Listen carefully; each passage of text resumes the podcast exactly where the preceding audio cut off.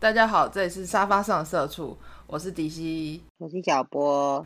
好，好，跟你插播一则今天的最新消息。嗯，东京地铁在线无差别砍人，车厢起火至少八伤，民众仓皇逃生。刚的新闻、嗯、在那个东京都调布市果岭站附近行驶中的京王线列车，一名男子在车厢内挥刀。他还泼洒不明液体，造成车厢起火燃烧，已知至少八人受伤，其中一人重伤，意识不明。警视厅已经逮捕嫌犯进行调查了。我操！男子当场遭到逮捕，年约二十几岁，造成一名六十岁男子被刃刺伤，重伤，意识不明。这是刚刚最新的新闻。嗯，有点可怕。在我以前回家的路上，真的哦，真的，我以前就是住调布室。我有看到那个推特上面的照片，是很多人就是车停下来之后，很多人从车的那个窗户爬出来。嗯，第一个他又砍人，第二个是他又纵火。嗯嗯，很恐怖哎，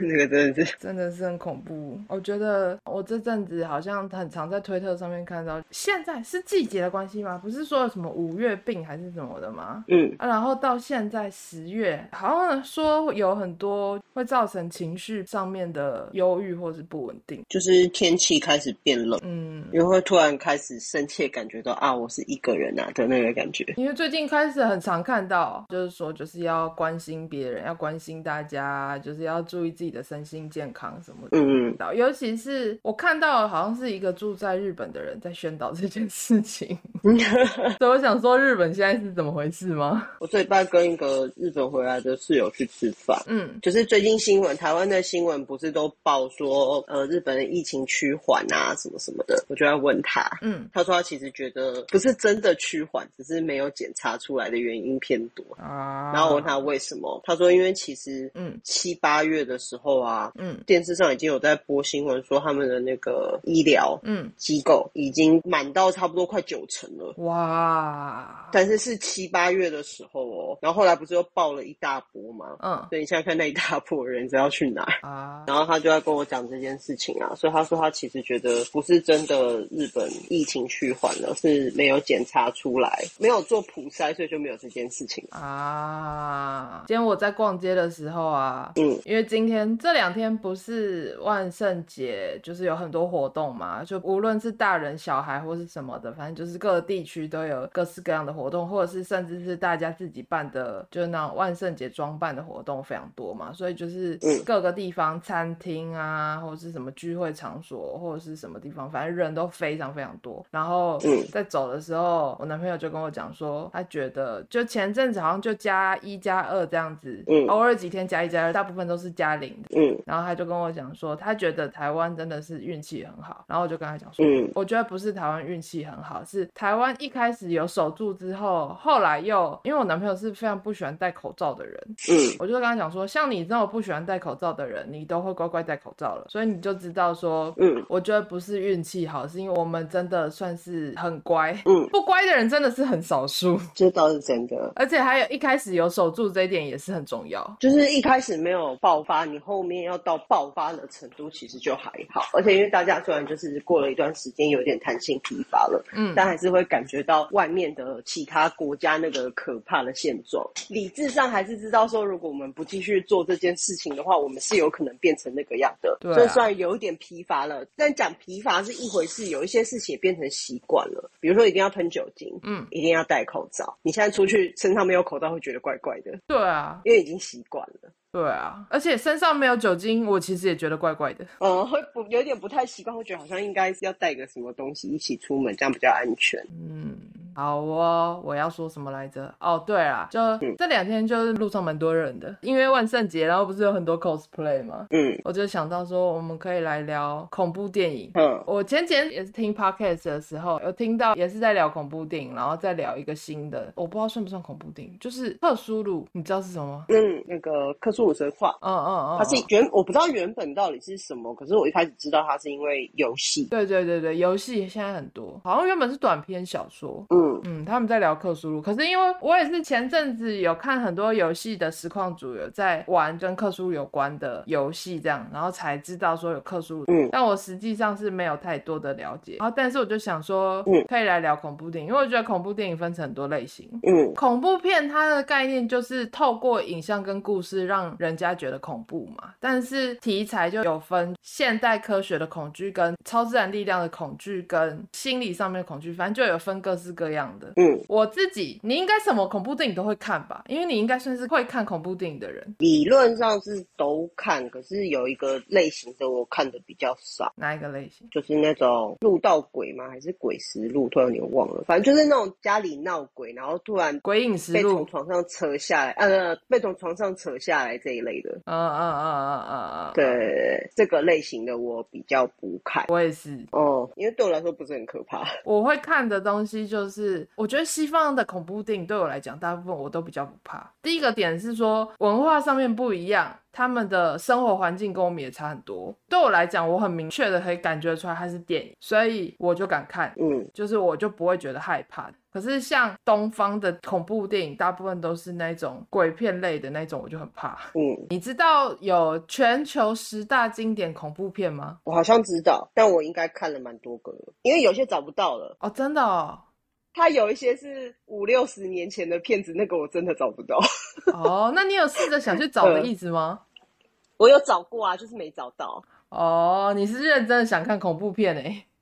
嗯，就是他有，我记得有列出来有十部，但是一半以上都是很老的片子了，我是找不到片源，所以没有办法看。我觉得像十大恐怖电影的那一种，好像很多的排名其实都不一样，哎，我不知道那个排名是哪来的。什么鬼的啊？不对，我找的好像是十大禁片，不是十大恐怖片。我想到了，难怪我觉得不太对。哦，我找的是全球十大禁片，然后它恐，因为它恐怖的项目也是有，所以我就去找来看了。OK，那来讲十大恐怖片好了，有两个，其实它有好几个排名。先讲你刚刚有讲到的那个杀人不分左右的那个，嗯，第一名就是刚刚讲的杀人不分左右，然后第二名是人皮客栈，嗯，你有看过吗？当然，开玩笑，你有看过？你讲内容，你还记得吗？呃，大概还记得第一集的话，印象，哎，人皮客栈是走一二三吗？我有点忘记了。第一集是讲说有一对夫妇，他们本来要离婚了，嗯，然后忘记了因为什么。什么事情，所以他们就开车出门，嗯，然后中间就在一个旅店休息，嗯，就他们住进去之后，就发现那个旅馆超级脏，也是有点心不甘情不愿，但是想说啊，只是留一个晚上而已，没事，嗯，然后他们就还是将就着睡了。这样。进了那个房间之后，那个太太就看到电视机底下有很多那种旧式的录影带，嗯，然后他们就想说，那转移一下目标，就放了那些录影带来看。可是那个录影带名字我记得都很奇怪，都是奇怪的人名，他们就把那个录影带放了之后。就发现里面的人就是在他现在坐着的那张床上，嗯、一个个被虐杀，这样。哇，好像很精彩。他终于发现说，床上那些看起来很脏的东西，其实那些人留下来的血迹。哇。这部其实蛮好看的，第一集蛮好看的。嗯，后来就发现这件事情，早上要跑嘛。嗯，就是他们发现已经来不及了，就外面连那个客栈的老板都是那些人的一伙的。嗯，所以他们就一边绑柜子，他们进房间，一边在房间里面寻找逃跑的路线，大概是这样的一个故事。嗯嗯嗯，这部蛮好看的，一二三九都看了之后，我有点忘记哪一个是第二集。哦，对，人皮客栈是讲说几个女生出去玩，嗯，然后他们去的地方，我记得那个时候引起了一点争议，因为我印象中他那个电影。的那个地点是设定在捷克斯洛伐克那一带，嗯，就还有直接讲出国家的名字，好像有一阵子对当地的那个观光业造成了一点冲击。啊。好，反正就是他们讲说这几个女生去玩，嗯，我印象中应该是三个去那边玩，就去玩的时候呢，就登记进了一家旅馆嘛，然后在当地又认识了一个很漂亮的当地的女生，说因为他们不认识路嘛，这个女生是他们在学校上课的时候请来的模特儿，嗯，然后因为这样就跟那个女生就觉得好像比较亲。且吧，就是跟着他到处去玩啊什么的，嗯，但是玩一玩之后，他们就发现他们三月伙伴一个一个不见了啊的故事啊。但这部比较猛的，就是他其实是一些有钱人花钱买了这些人，嗯，去玩的旅客。因为你去旅馆的时候不是要交护照登记嘛，嗯，他就把那些人的护照拷贝起来，把那个照片传给各个富豪啊。然后如果那个富豪要，他就会出钱买你。然后如果你被买下来了，这些客栈的人就会。把你送到你要被处刑的地方。傻眼。但是因为最后很猛，就是最后女主角被送去要杀她的一个男的的手上，但是那个男的其实他们前天见过面，哎，他也跟这个男的聊天聊得不错，他觉得他们思想上是可以沟通的，所以他聊得蛮开心的。所以他最后发现是这个男买下他，然后要杀他的时候非常惊讶。嗯，但是他后来呢，因为来了一个反杀，所以很帅。啊，好，有反差的我最有兴趣了。你可以先从第二集开始看，因为我觉得第二集画面拍的比较漂亮啊，有一点暗黑系的感觉。第三集是几个兄弟出去玩的故事，嗯，就有点类似那种单身 party 啦，但是也承袭了一点点第二集的风格，就是这些人是被有钱人买下来然后杀掉的哦、嗯。男主角最后发现他是被他的好兄弟卖了啊，因为他的好兄弟喜欢他的老婆，所以他就被他的兄弟卖了，要抓去解决掉。不是啊，那、啊、他老婆喜欢他兄弟吗？就他就男主角，如果被杀掉，嗯，就趁着男主角被杀掉之后去安慰他老婆，然后想跟他老婆有更进一步的关系。好、哦，最后也有反杀的剧情哦。我最喜欢反杀了，我印象中就是一二三集啦。好，然后第三个恐怖电影叫做《午夜凶铃》，可是我觉得它是不是台湾有另外一个翻译啊？午夜凶铃就《七夜怪谈》啊。哦，《七夜怪谈》你有看过吗？当然啦，一二三四五呢。我好像只有看过一，嗯，最经典的那个就是从电视爬出来的那个，嗯，对，我只有看过一。这个应该大家都知道了吧？后面有一集的主角是中间有机会，嗯，我是为了他去看后面的那一集的。哦，我只有看第一集啦，因为真的对啊，第一集最经典，大家都知道剧情，就是大概是讲说有一群人，然后他们去一个小木屋玩，他那小木屋有一个录影带，然后放下去之后，他们把那个片子看完了，就电话响了，说你七天之后就会死，嗯嗯嗯的故事。那时候不知道，还是那时候刚好有那个美国版本要拍啊，有可能美版有翻拍。对，我通常都觉得这种电影只要换成西方的类型，我就觉得没那么恐怖，不知道为什么。没错，好，我有为了童年的回忆去看了一下美国翻拍版的。是啊，你有看美国翻拍版的《七夜怪谈》啊？嗯，你知道日式恐怖就是走日本人 拍的出来，别的国家都不要想，大概是这种感觉。我最害怕的这种鬼片类型的，最害怕的第一个就是日本片，嗯、第二个就是泰国片啊，可以理解。好啊，那我要讲第四名喽。嗯，第四名你最爱《沉默的羔羊》啊，我的你的最爱，没错，你的 对，你要宣告一下你小时候跟你爸讲什么吗？我小的时候一边看着人魔，然后一边看着安东尼霍普金斯，然后跟我爸说，我以后长大要嫁给他。我觉得你爸吓死了，爸爸超傻眼的，然后还知道这时候他在讲什么。你长大之后再重新看《雷神索尔》，突然看到他的时候，你有高兴一下吗？有，其实他就是演技是非常 OK 的一个先生啊。对啊，像看《雷神索尔》的时候再看他，已经觉得哇，他就是个好好爷爷的感觉了，但还是帅。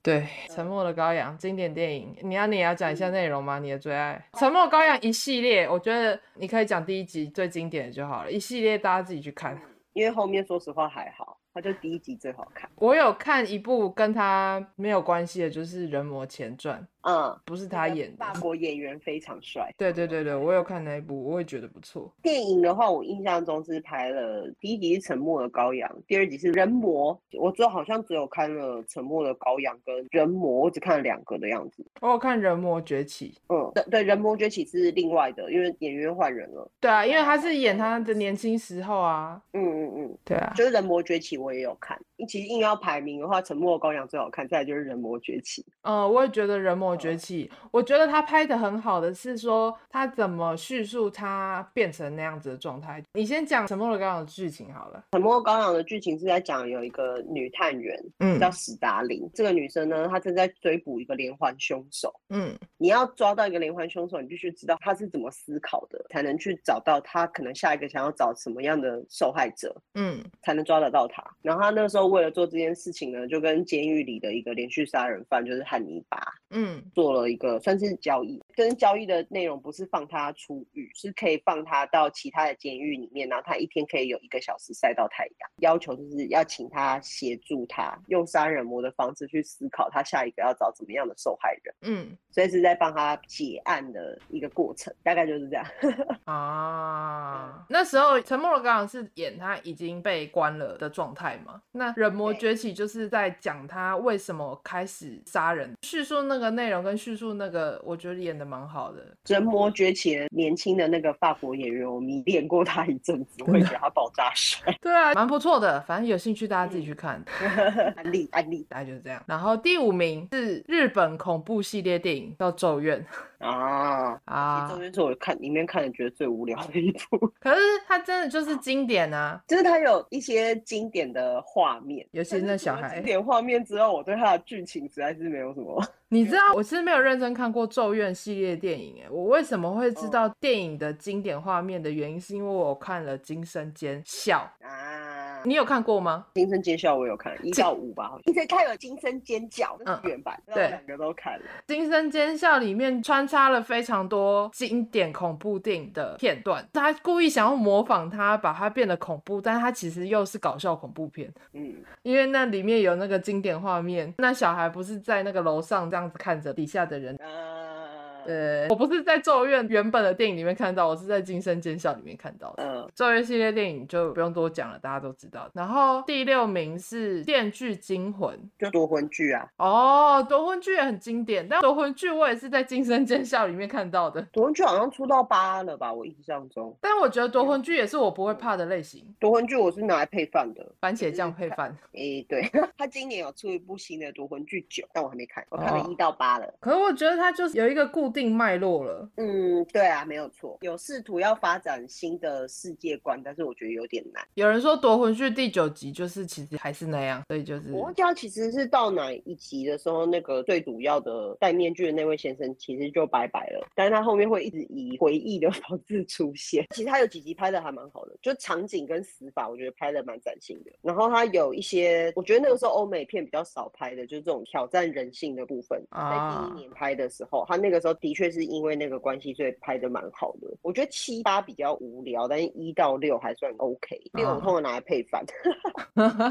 配饭的配饭剧。你知道夺魂剧的导演是温子仁啊？哦，我知道，他就是拍这部，因为用很低成本，他场景就这一个嘛，就是那间像厕所一样的地方。对，他好像就是厕所，就是靠那一个小成本的电影，但是获得非常大的回响，所以才拍起来的。它就是一种心理折磨，因为你要选择对自己做什么事情才。能有可能活下来。嗯，我觉得他有个比较好的地方，是他一开始的主轴是要惩罚那些不珍惜自己生命的人啊，所以他至少前几集是这样，后面虽然是有点歪了，我知道。好，反正大家应该都知道，没有兴趣的人应该不会去看，哎，有兴趣的人应该都看过了。如果很害怕看血腥场景的人，看第一集就好了。哦，会害怕番茄酱的人，我觉得都不能看。哎，真的吗？第一集还好吧？第一集血腥画面走最后面而已啊。哦，他们就是会。怕，好吧，那就。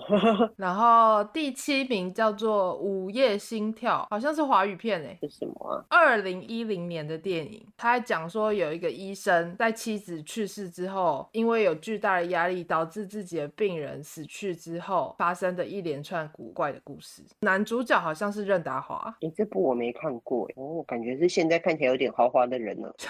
对对对对，但好像是鬼片的样子。嗯，就下一个，第八名是鬼。肆虐啊！可是我那时候跟我妈在电视上面看鬼肆虐搞笑片嘛，对，我也觉得很好笑啊，哪里有恐怖不恐怖啊？哇，为什么啊？太奇妙了。反正他就是会用数字去凑他的片名嘛，对不对？嗯，那是一个泰国鬼肆虐，其实是第四集了。然后每一集我记得都是用短片短片的恐怖故事组成的一个电影，就是我的恐怖片好像都有点这样，就有一点好笑，然后穿插着一点恐怖，是吗？还蛮多的，即便像鬼影啊这么经典的。呃，泰国恐怖片里面都会穿插一些搞笑的情节。鬼影我也有看过，我好像是高中的时候看的。嗯，印象中好像是二零零八年的片，还是二零零？对，二零零，哎，不对，二零零八年是美国拍的。嗯，我觉得这部对我来讲最经典的画面就是他发现他肩膀上面有一个人，嘿，这是在我内心当中觉得最经典的一个片段。那你要讲一下内容吗？你还记得？吗？大概是讲说有一个摄影师，他去帮忙拍照的时候，嗯、帮忙那种大学毕业典礼，不是很多人会在外面跟爸妈一起合照啊？他就是去拍这样的照片，然后赚钱的。嗯、去的时候他就拍了很多照片，结果回来洗照片的时候，发现照片上都有奇怪的白光，嗯，所以他的照片最后就不能用了。之后他就没办法，这笔生意就做不成了嘛。但是后来发现身边开始出现一些奇怪的事情，那女朋友就很担心他，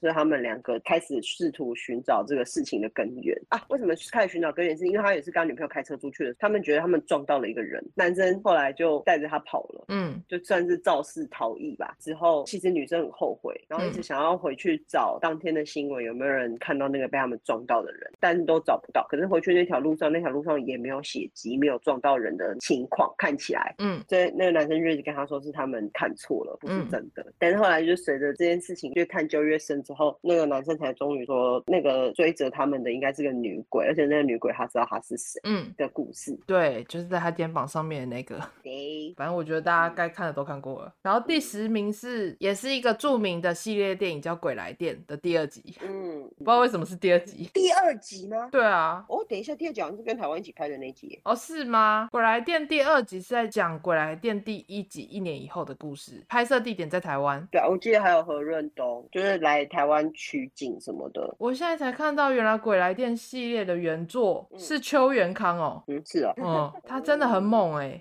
他真的什么都做哎、欸！Oh. 我第一次知道邱元康其实是 AKB 四八啊，oh, 我也是。然后 会知道他都是因为这个。对，那你要讲一下《鬼来电》的剧情吗？女主角参加了一个学校后辈的葬礼，在餐厅 换衣服的时候接到了死亡电话，因为那个电话是个未来来的来电。就后来过了两天之后，他按照这个电话打来的时间发生了事故死亡，不是女主角，是女主的朋友。嗯，然后那个朋友接了电话之后，按照了那个电话里面打来的那个时间发生事故死掉了。参加这个朋友的葬礼的时候，女主角发现这个朋友的后辈们在偷偷的讨论一些事情，然后后来追问这些朋友们之后才知道，一开始去参加葬礼的那个后辈，他在去世之前也接到过这样的死亡电话啊的故事。然后第二集是在讲一年之后的故事，嗯，然后鬼来电又再度卷土重来，对。然后第二集的主轴就是已经完全倾向在找那个小女鬼，然后找她为什么会有。鬼来电的由来会在第二集里面解开，有比较详细的说明。对，大概就是这样。刚刚那个是全球十大经典恐怖片，但后来还有另外一个是恐怖片排行前十名。那一集还有其他的故事等着你哦。